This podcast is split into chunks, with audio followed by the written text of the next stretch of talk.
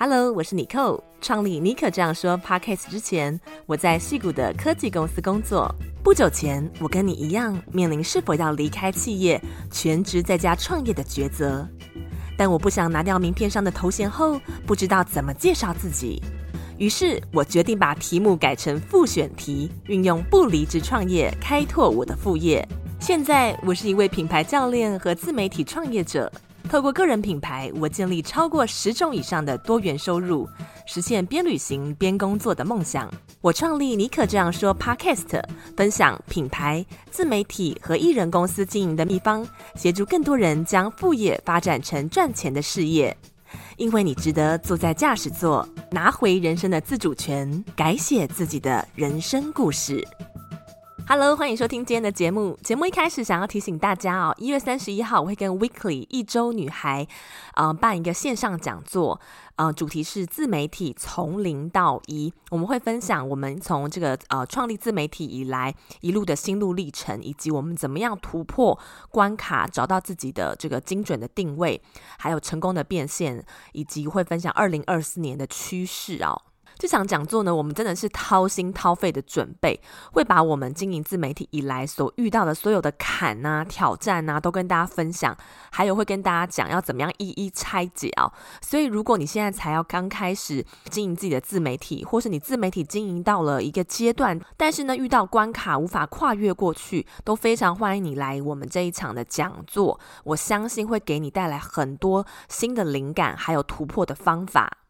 那我们会后啊，还有这个 Q&A 会回答你所有的问题。那只要有来参加讲座的人呢，还会提供你二零二四年斜杠自媒体新手指南步骤啊，让你可以无痛开始展开你的自媒体事业。那在一月十四号之前报名，有这个半价的优惠，超早鸟优惠价，只要两百九十九元就可以来这一场非常精彩，而且长达将近两个小时的这个讲座哦。所以有兴趣的朋友们呢，欢迎点开今天的节目资讯栏，希望可以在一月三十一号的讲座当天见到你哦。今天我们节目来宾呢是声语师林一柔，相信听众朋友们应该对林一柔老师不陌生哦。其实当初呢，他是学古典乐的，后来毕了业之后呢，职涯道路却转了方向啊，成为声语表达讲师。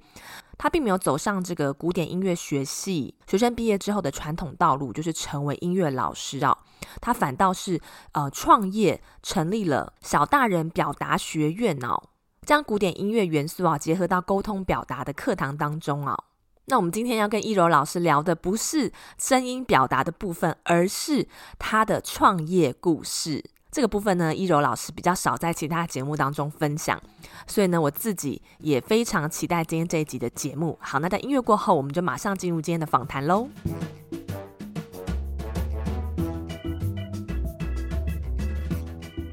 Hello，大家好，我是一柔，您可好？哎，很好奇啊，我知道其实你是学古典乐的这个背景，当初怎么会从学这个古典乐，然后转变成为一位声语表达讲师的？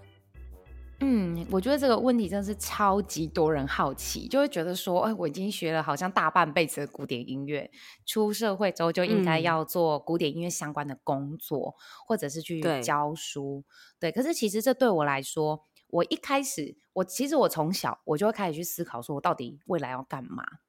然后再加上我的星座是母羊座，所以我就会想说，嗯，我绝对不能做一个无聊的工作，不然我可能会丧失这个热情。嗯、那以前我在弹钢琴的时候，我就会想说，嗯，如果我以后是一个钢琴老师，我好像只是跟我们老师换位置而已，就是我坐到老师的那个位置。然后我的学生就一个一个进来，嗯、然后开始弹钢琴给我听，我就开始教他。我就突然想说：天哪，这个好像有点无聊。所以我自己在大学的学习，我是主修钢琴，副修大提琴，加修声乐。然后我的个性呢，因为又很喜欢跟人交流跟聊天，所以我在大学的时候，我就开始去做了一些尝试。例如说，我把我自己在学习唱歌跟说话的一些技巧。把它运用在不同的领域，例如说学校的老师，我就会去跟他们做教师研习的分享，说：哎，如果你呢、嗯、去善用你自己的发声练习，你讲话的声音就比较不容易锁喉，甚至你在说话的声音表现上会更吸引学生的注目。那就不会上课好像很无聊，很想睡觉这个样子。对，所以我在大学的时候就开始去做演讲。那很有趣的是，就慢慢慢慢要毕业，然后毕业的时候我就在想一件事情，哎，其实我们这个科系出来好像都没有一个叫做稳定的工作，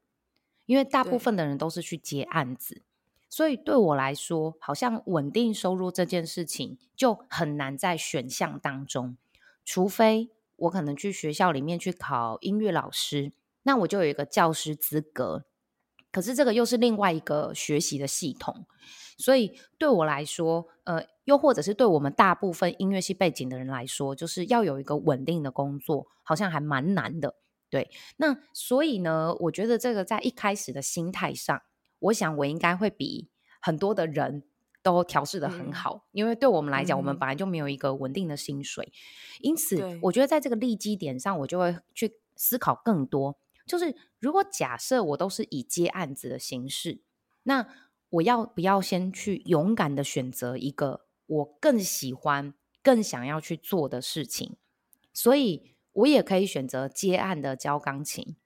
我也可以选择接案的去做演讲教学。那既然我其实还有一个算是后路吧，就是我如果真的没有打出知名度，或者是我没有去做出一些什么的话，我还是可以回去做我的音乐。所以我就先告诉自己，嗯，那我一定要先专注在我喜欢的这个领域当中。所以这就是我一开始的一个起心动念跟我的这个出发。所以我从大学开始已经教书到现在，我觉得很幸运的是，就也都十年了。所以算是这样子的累积下来，嗯，我常常会去鼓励大家说，我们一定有自己很想做，就是非做不可，或者是不做会后悔的。那就真的可能，我觉得有时候不是趁年轻，而是趁现在还有这个热情，以及愿意去做，去做一个算是一个动力的向前的时候，我都会鼓励大家，那你就先去做这件事，因为。人一定有后路，只是那个后路能不能温饱肚子，或者是自己开不开心而已。我觉得这个后路可以想成最简单，就是去打工，它也是一种后路，并没有不好。对，可是如果说我们今天要创业，嗯，像因为我们今天这个平台很多听众都是在讲个人品牌，或者是想要去茁壮自己的一些行销啊，或者是事业的状态，但是很多时候会可能有一些卡关的点。所以对我来说，嗯，我在很年轻的时候，我就在想这件事情。嗯，所以我很感谢我自己当时想的时候，也有勇敢的先去做一个尝试，才有今天。我觉得也有一个还蛮不错的成绩。嗯嗯，OK 哦，原来是嗯、呃，在大学的时代就萌芽这个念头，然后就开始去摸索，很早就铺路啊，嗯、为自己开创了一个不是传统念音乐系学生的职涯的路。然后如今呢，也诶开出了另外一朵非常灿烂的花，而且。反而是因为你的这个古典音乐好声乐的背景，让你在成为这个声语表达讲师的路上呢，这个呃这条呃事业道路上，反而其实比别人更有一些优势啊，因为你学过这个声乐的这些发音啊，还有这些呃一些也可能咬字啊这上这方面的，也让你更有自己的优势啊。那很好奇，就是一柔在成为一位声语表达讲师啊，然后当你决定开始要做这个个人品牌的时候，或者是说其实你是没有意识，是慢慢慢慢。慢慢，然后就是这个凑巧，然后开始发展成自己的呃个人品牌啊。不知道你是那个时候是有计划的，还是没有计划的做这件事情？然后你是怎么样去一开始帮你自己找到你的定位？因为其实你们这个领域，就我所知，在台湾好像不是那么多人从事这个行业。可是其实要教人家做演讲的话，这件事情也是有蛮多人在做的。那你是怎么样找到你自己的定位的？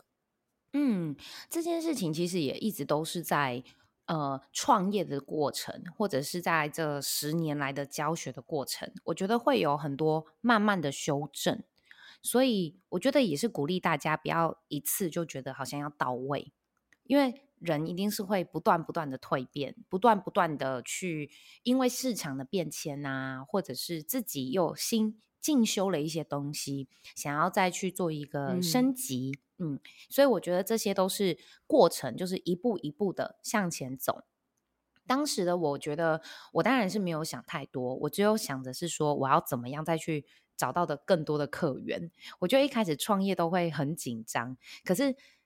在一开始创业，因为它是一种呃生存，跟梦想的拉扯是最大的这个动荡时间。因为一开始大家都会觉得我就是没有收入，可是没有收入的时候，你的思考的方向可能都会着重于那我要怎么去拓这个市场，就会去急于想要去把自己展现出去，可是就会比较难有时间好好打磨自己的嗯，嗯的作品，或者是自己的课程，或者是自己的商品。所以我觉得在我的初期，其实是真的非常的混乱。那初期在混乱的过程当中，嗯，我其实是做了一个选择，我觉得是蛮对于蛮多的人来说，我觉得这个是一个蛮重要的开始。就是我当时去做了一个，呃，我加入了一个商务组织，然后它是一个国际性的，哦，大家应该有听过，就是 BNI。对，那它其实是美国来的一个呃 business 的系统。那坦白说，那个时候我。也不知道为什么我会加入，嗯，而且其实加入就是学音乐的人加入这种商商务组织是非常少的。那我加入了之后，我才开始去发现到，哦，原来我要把自己当做是一个商品去做包装，就如同我一开始录音，我跟大家分享的，就是我们这个科系其实没有任何的老师教我们如何去做行销曝光，好像大家就比较专注于自己的专业。哦，就是一直弹琴、练琴、教琴，比较不会去 promote 自己，嗯，或者是连建立个粉丝专业，让别人找到我们的一个空间，好像都没有。对，所以像我们以前就是都没有做这样子的呃行销的教学，所以学习很多艺术的人其实都不太知道怎么样去把自己好的理念跟商品去让呃。别人知道，所以我当时加入了这个 BNI 啊，我就很快很快的去跟很多不同领域的人去做激荡，跟了解他们的市场需求，所以我才慢慢的从我的课程内容去做一个修正。比如说，我以为可能要给予的商品是这些东西，但因为我去市场跟他们做一些反馈，所以我的商品就慢慢的调整。嗯然后包含我的服务的方式，我的售价定位.还有我呈现出来给别人的感觉，我觉得都是在不断不断的在社团当中。然后因为那个社团它是各行各业，大家都非常专注是要去做商务的连接，所以它快速的把我那个时候所有人的可能能量状态吧，还是整个的频率，就会调整为说。我一定要想办法让大家可以知道我是谁，所以我其实就加入了 BNI 六年的时间，很久。对，那当然现在我没有参加任何社团活动，嗯 okay. 只是我觉得就是想回来，就是为什么我可以那么快的可能在思考上面可以跟很多不同的领域做接触，然后很快的也有企业案子进来，然后很快的又可以跟不同对象的人。好好的去 promote 自己，我觉得那是因为我先加入了社团活动，给了我很大很大的训练，所以我常常也鼓励大家，如果不知道市场的反馈到底好或者是不好，不妨可以去加入一些社团活动，或者是直接去呃跟不同领域的人当朋友。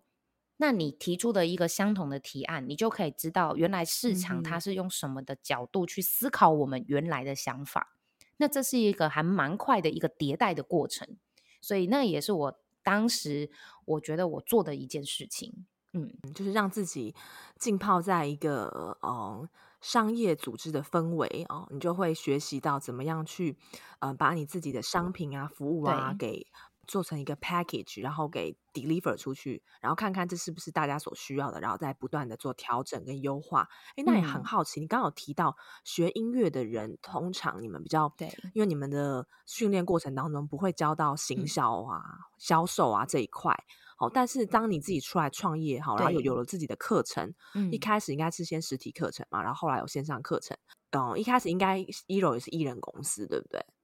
对对对，嗯，艺人公司就什么都要做，然后也要去行销 promote 自己的商品啊，跟课程。那那个时候你是怎么样去学习这些行销的技巧，然后还有去做一些自我行销的，让自己被更多人看见？嗯嗯，我当时其实应该是说，我们早些年代能够使用的一些行销工具，或者是这些的方式，没有像现在这么多元而且简单。我当时只有申请 Facebook 的粉丝专业，就这么这么的粗糙。然后我为什么会说粗糙？是因为我完全不知道如何经营，更别提就是那些图文啊，要怎么设计、写文案、下标什么，通通没有任何的概念。但是我就很直接的，就是比如说我今天去哪里演讲哦，然后我就 po 那边的照片，然后跟大家分享一些心得。嗯，那到最后呢，就是会再去公开我的一些、嗯、呃课程啊，然后有没有人要来报名？我觉得。当时我的粉丝专业的角度会真的非常像一个、嗯、呃行销的公布栏，比较我觉得比较少有我个人的温度。Okay, 嗯，嗯，那当时因为我真的不知道怎么去经营嘛，然后也不知道怎么去做。不过我觉得幸好，好像当时那个年代的人差不多也都是这样，对，没有像妮可那么厉害，就是很会排版，然后很会去说故事，然后很会知道要怎么样去。把生活跟这个呃工作的这个比例的拿捏，要怎么去呃往外行销拓展？就是我觉得当时的那个状态，嗯、就是那个那个氛围下的人，好像都差不多也是这样，所以我也是这样做。那我觉得一个比较不同的点是，我本身就很喜欢学习，然后我很喜欢交朋友.所以我就会去，我会去观察，甚至我会去呃主动参与。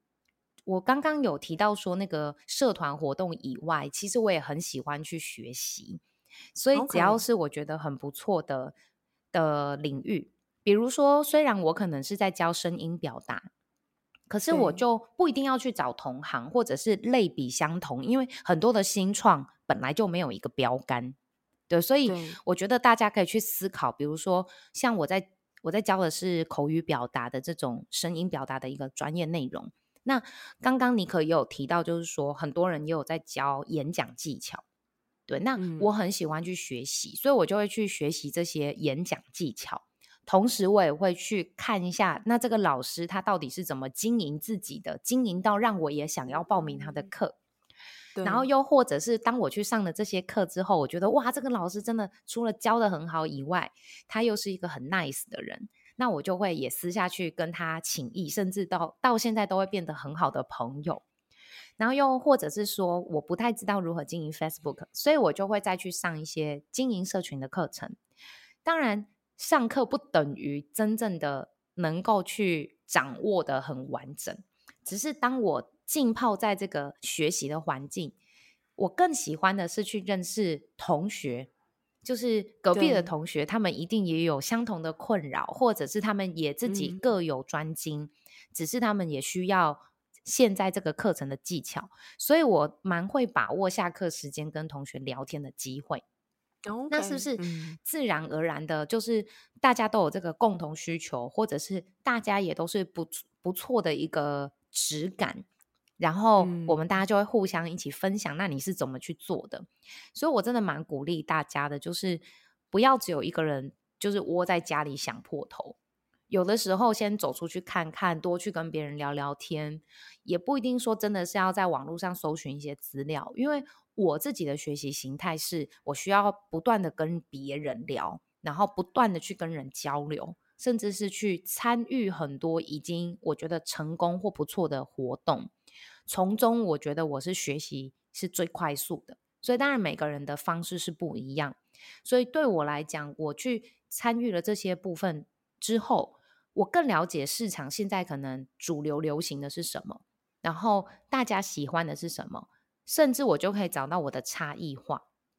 所以像刚刚有提到说，像我们这个领域的老师或者是这些专业者，确实是很少。尤其我一直到现在跟其他的同行的讲师最大的差异，也是因为我是古典音乐的背景，所以我的切角可能又跟一般的人不太一样。因为大部分可能在教声音表达的老师，他们都是配音员，或者是他们是主播，或者他们可能是戏剧。嗯。也就是说，其实这一些的切角都是很棒的切角。那我自己的差异化就是我是从古典音乐，那因此也是因为广结善缘，然后又很喜欢学习。然后又会去自己从中去思考一下，好，那如果我跟别人的差异在哪边，才会慢慢慢慢收敛成现在自己的状态。嗯，所以我真的觉得这是一条很漫长的过程，嗯、大家真的不要急，急不得。嗯嗯，对，刚刚那个易柔老师有讲到很多重点啊。首先就是经营个人品牌，或者是嗯、呃、经营你自己的这个 business 啊。我们除了要呃展现自己的专业，还有自己的一些知识啊，分享给大家之外呢，还要你有提到就是说有没有呃温度啊？我觉得这很重要哦。就是一个品牌，它是不是有温度的？很很快啊，这个受众他到你的粉丝专业，他就可以感受出来。像是现在一楼老师也会分享一些你生活私底下，或者说你去呃各地演讲的一些幕后花絮啊，诶，这个就是一种呃让大家可以走进你的日常的一种很棒的方式啊，所以对我我也非常同意你讲的。我们在经营个人品牌的时候，除了去持续不断的分享我们自己的价值之外呢，也要把我们自己的一些生活面啊，我们的的个性啊，或者说一些我们的私下的兴趣啊，一些习惯啊，不为人知的小秘密啊，你也可以分享给大家知道，因为大家都有偷窥的欲望嘛，你要让满足大家的好奇心。好，那这个比例的话，我会是建议就是大概是十到二十趴左右。那当然，你刚出道的时候，可能这个比例会低一点哦，因为大家还不是对你那么有兴趣。好，那再来很好奇，一楼刚刚老一楼老师老师有刚刚有讲到，你大学的时候就知道，你们这个学音乐的，就是其实你们的路就跟一般人不一样，不是去公司里面当朝九晚五的上班族哦，其实就像是一个艺人公司。一个微型创业的一个模式，嗯，那你真正的有想要成立公司，从这个艺人公司到成立公司的这个中间，它是有一个 moment 吗？一个契机吗？还是嗯、呃，它是一个呃渐进的过程？嗯，呃，最主要是大概有两个面向。一个是当我开始去做企业教学的时候，然后越来越多这样子的客户，最直接性的需求就是他们要开发票。那当然，我有一度的一个过渡期吧，算是。应该大家如果是接个人品牌或者是自己接案，就会有这样子的需求，就是突然发现说，哎，我们都是开个人的劳报单，然后没有办法开发票。那有一些公司它还是有办法，就是转成就是个人劳报的税务。可是有些公司真的就是很麻烦。那又或者是说，当一定比例的时候，就是课税会课得比较重，所以大家就会说，那你就自己去成立公司。嗯、那我觉得其实一个人。要成立艺人公司，坦白说是真的很简单的，因为资本额其实没有很高，然后去跑一跑那些流程也不会很难。我觉得最重要的是说，要拿这个公司来干嘛？那一般的讲师会拿公司，其实只是来抵税用，嗯，那比较不会去做其他的，嗯。呃比如说，我指的其他的发展是指说，哦，可能因为成立公司是要再去请更多的员工，或者是说可能要做一些事情，那他必须得要有一个商业模式，嗯，因此用公司来成立，当然对于整个组织运作来说会比较完整。嗯，那。我并不是，因、嗯、我觉得应该是说，一般的个人品牌或者是在做个人教练，应该也都是慢慢慢慢循序渐进的。那所以我也是比较循序渐进的需求。那第二个是因为我后来就是开始在开办比较大型的活动，因为我自己本身除了在企业教学以外，我很喜欢跟小朋友上课。然后因为我会觉得说。哦每一次在跟小朋友上课的时候，我会获得很大很大的能量，因为小朋友的那个限制性信念比较少。嗯、很多大人在学习会有很多的偶包，所以你跟他讲什么，哦、他就是很多大人就是知道哦，他都会跟你说：“我知道，我都听过，我都学过。”但是你就会觉得他没有改变，所以往往其实大人来跟我们学习，他不是他不一定要学的是新知识，或者是厉害的技巧。我觉得很多的大人他来学习，他只是想要去确定他心中的那个怀疑是不是老师所说的那样，或者是说，哦，那他有没有去强化他要做这个选择？嗯。但是你让他立刻改变，他又还是会想很多，因为有太多的过往的偶包。可是小朋友不是哦，小朋友是他不管是什么样的个性，你只要给予他鼓励，甚至给他一个一样是明确的指引方向。大多数的小朋友都是很愿意试试看，所以我会觉得说，哇，我真的是每次获得这个教学的热情跟能量，这种充电的过程，就是在小朋友的儿童营队。那因此，我在每年的寒假跟暑假，我都会开办这样子的营队，来跟大家做交流。那营队一个班就是三十个人，然后要很多很多个梯次，很多很多的个班。那很多的家长，他们可能自己也是有开公司，那他们就希望可以把这个营队，因为费用比较高嘛，也希望可以去做抵税，所以就是。各种的，我觉得它是一个市场推进的需求，再加上自己也很明确知道这个商业模式是可以成为公司运营的一部分，那它其实就已经有必要性要去成立公司，嗯、然后把它合法化解，然后去开立税务这些的部分，然后发票申请等等，嗯、所以。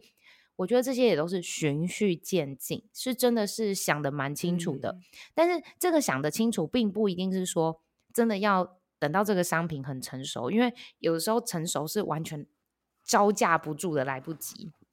嗯，所以我觉得大家可以就是先先去成立公司，这个完全就是很简单，只是拿这个公司再去做后面更多的运作，我觉得可能要想的比较多。嗯嗯，没错没错。例如，就是怎么当你 hire 第一个正式员工的时候，这就是一个很大的一个嗯，嗯里程碑哦，也是对呃公司从艺人公司正式扩张的一个第一步。那一柔老师现在就是应该是有一个团队嘛，对不对？我觉得这个这个的思维啊，也是刚好在这两年来，我有蛮大的一个蜕变。无论是因为疫情关系，或者是说我自己在心灵成长上面的提升，又或者是我真正在运作上面的体悟。以前我们会觉得说，好像需要什么就要去找到相对应的人来进来公司帮忙。所以如果我不会行销，我可能就找一个行销进来；我不会做设计，那就找一个设计进来；我不会行政，然后行政很麻烦，所以我就找了一个行政进来。然后就会发现，天哪！怎么那个固定支出的成本越来越高？然后就发现到说，我我们都以为创业者会以为我们找员工来帮我们赚钱，甚至有些人会觉得好像成立公司当了老板就会比较接近财富自由。结果我有一度的时间会觉得没有哎、欸，我其实是在帮他们打工，嗯、因为他们的支出都是固定的嘛，所以。支出太高了，再加上又有房租、水水电，然后各种的耗材，这个 Lily Coco 算下来真的很恐怖。所以我就后来发现到，说我真的需要这些人吗？而且并不是每一次都有这么多的专案在进行，所以人力总是会有闲置期。那对于没错，我们老板来说，就是要付固定的薪资，然后发现他们有闲置的时候。就会觉得好像有点可惜。我觉得那个角角色真的很微妙，就是我们知道其实工作不能到太紧绷，我们也要有适当的休息。可是当今天我是付给你固定薪水，我会觉得我付钱给你，那你怎么可以休息下来？你在你工作的时间，你怎么不好好的工作？你怎么可以当薪水小偷？就是我觉得我有一度就是这种会觉得，因为我压力太大了，嗯，所以我就会去放大检视所有的。团队的行为，那其实这是很不健康的，嗯，嗯，所以后来我才会问问自己说，那会发生这些事情，或者是说我真的需要这些人是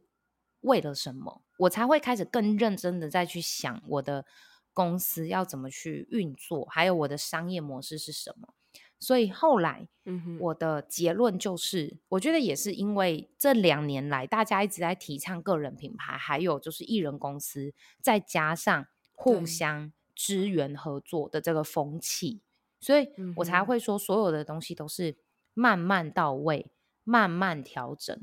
甚至现在我的想法跟选择完全又打破了我一开始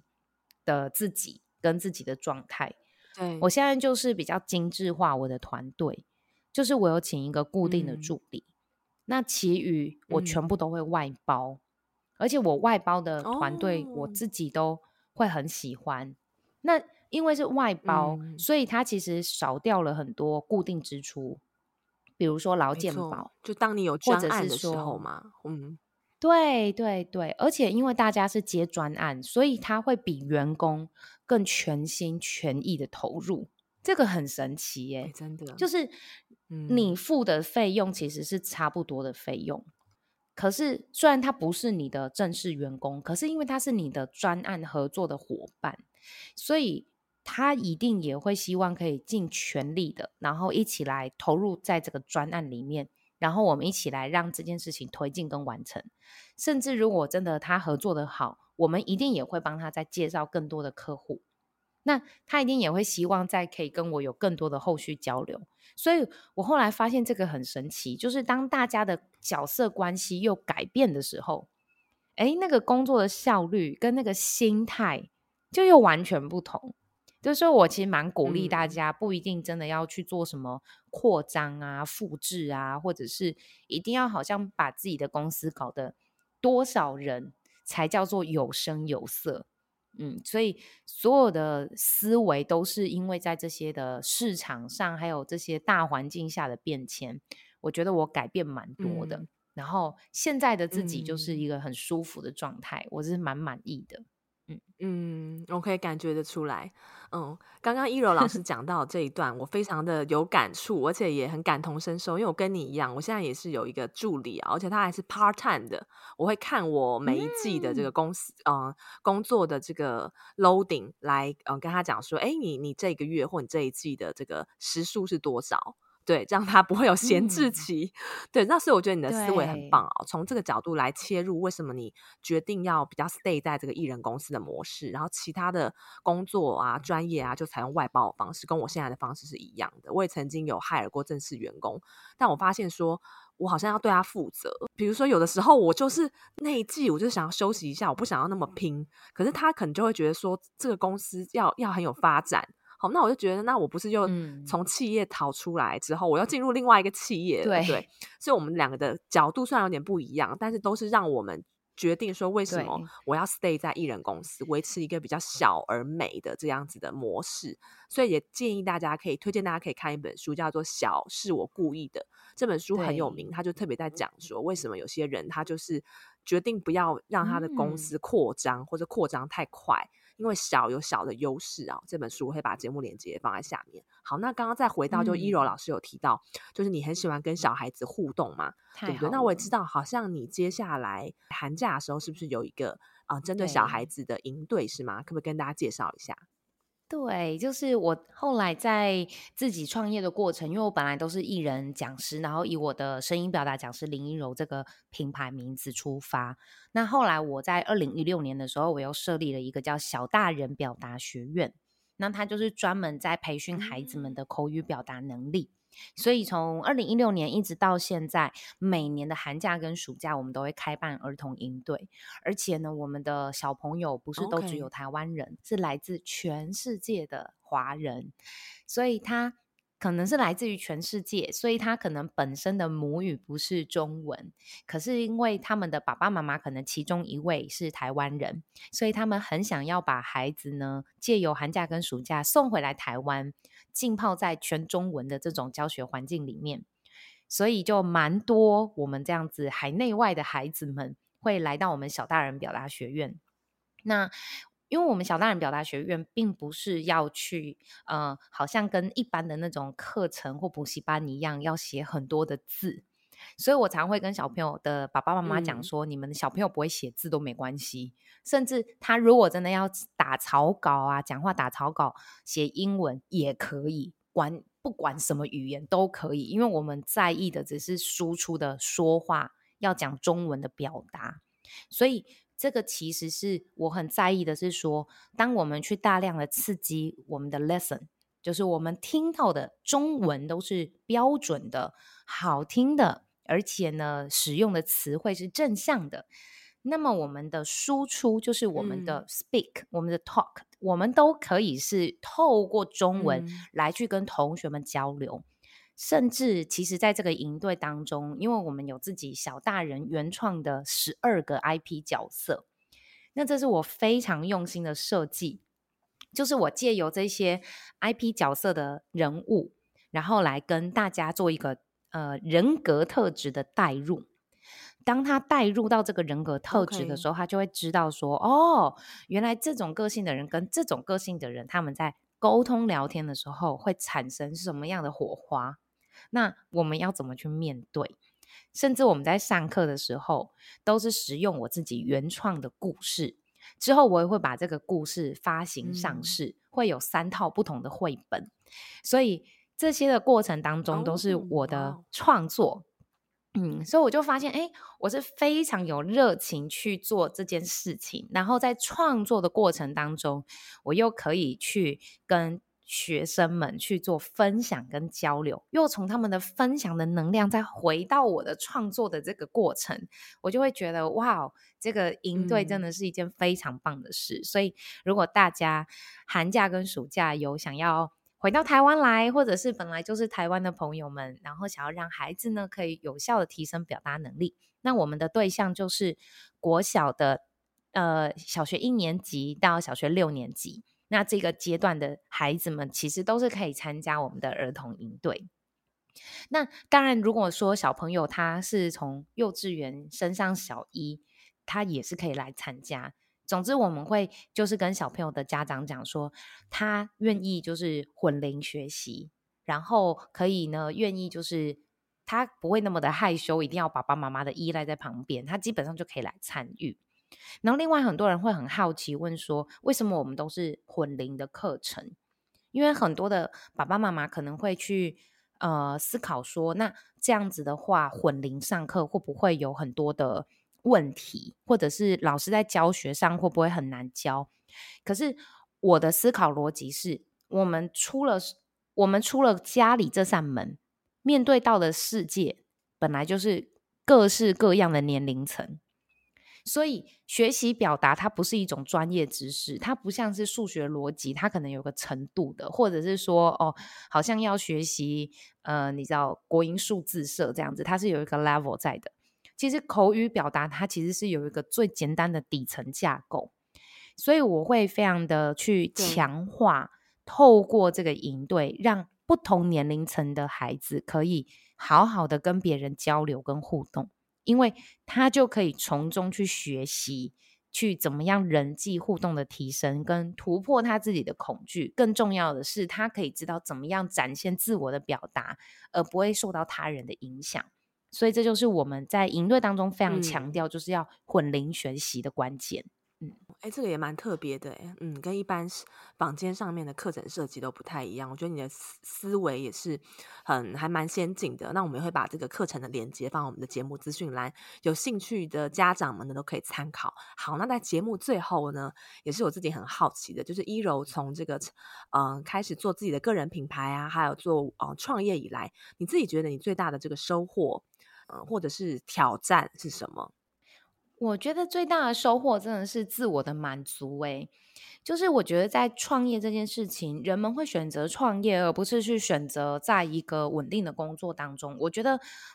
绝对没有谁比较好或不好，而是每一个人他的那个内在满足点是不太一样的。那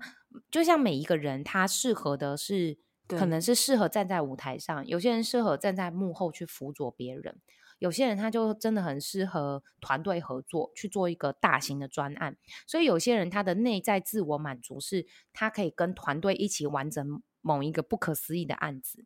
比如说像很多的工程师，他们就会来自于像这样子的内在满足，我觉得很棒。因为像我们学音乐的，每次在看这些，你知道，就是电脑坏掉、手机坏掉，我就觉得整个世界都崩塌了，因为这个完全不是我们的领域。所以其实我觉得每一个人的那种成就感跟内在满足点是不同的。那对于我觉得创业家来说，没错，他就是一个不断在自我实现价值，以及去知道原来自己有无限可能的这种。过程，所以哪怕现在，我觉得别人常常会跟我说：“嗯、哇，依柔，我觉得你现在很棒，然后觉得我很有成就，或者是觉得我好像什么都做得很好。”可是对我来说，它就是一个我每一次设定的一个小小的里程碑的目标，然后它刚好达标，所以我会觉得我每次在做的所有的事情都是来自于我真心意愿。所以我觉得在创业的过程当中，不管它是成功或失败，每一件事情我都觉得很开心，因为我自己就很清楚知道说，嗯，我的目标设定，只要是别人给我的，我都会觉得我没有那么大的动力想往前。可是如果是我自己给自己的，哎，跟我一样，对，真的。如果是别人，就是自己是给自己的，我就会觉得好，我一定要做到。就是我，我不能就是让自己的这个承诺，就是反而我自己给自己的承诺，我会看得很重。那当然，就是我是那种自我压力也会很大的人，嗯、就会对他人都很很 OK 很 peace，但是对自己超级严格。我就是这这样子的人，所以如果你也是这种个性，就非常适合创业，嗯、抗压性很高。对对对，所以我觉得这个 也是我的。对，嗯，这创业这这十年来，我觉得为什么我可以一直持续下去？可能因为我的那个内在动能也是来自于自己，所以我会觉得很开心。嗯、然后我也觉得说，哎、嗯，如果真的回溯我们刚刚一开始说的，在大学时期，我就会觉得哇，我每次都很想要鼓励当时的我，就觉得你真的太棒了，你怎么会怎么会这么的勇敢、嗯、哦？然后怎么会这么的愿意坚持下去？因为如果我真的半途而废，我可能现在就是一个钢琴老师，嗯、我可能现在就会沦落，就是所有的钢琴老师当中的其中之一，可能你们就看不见一柔。所以我真的觉得说，每一次这个过程当中，嗯、它就是一个内在自我的满足跟挑战。所以接下来我当然也有很多很多的专案要进行，然后都是来自于我的自我意愿，所以我就会觉得很开心。嗯你点出了一个关键点，就是你做这件事情的原因哦，就是你的 why why 非常的重要，而不是因为这不是别人赋予你的，或者是别人对你期望，嗯、或者是说是社会的这个价值观，让你觉得说哦，好像我一定要怎么样怎么样，对，所以这也点出了一个，就是如果呃你在考虑你自己适不适合创业啊，或者是做这个艺人公司，就要想一下你做这件事情的原因是什么，这个原因很重要，你是为了自己吗？如果是的话，那就去做吧。如果不是的话，那可能要再三思一下。今天非常谢谢一柔跟我们分享了那么多，就是他从这个古典乐的背景转变为一个专业的声语表达讲师，他怎么在这个领域当中找到自己的定位，然后一路摸索优化自己的这个呃服务，还有他的呃角色，然后在这个领域如今发光发热，然后把他对于比如说小孩子的热情啊，还有在这个口语表达的这个热情传递给更多人。好，谢谢一柔来我们的节目中。谢谢妮可，拜拜。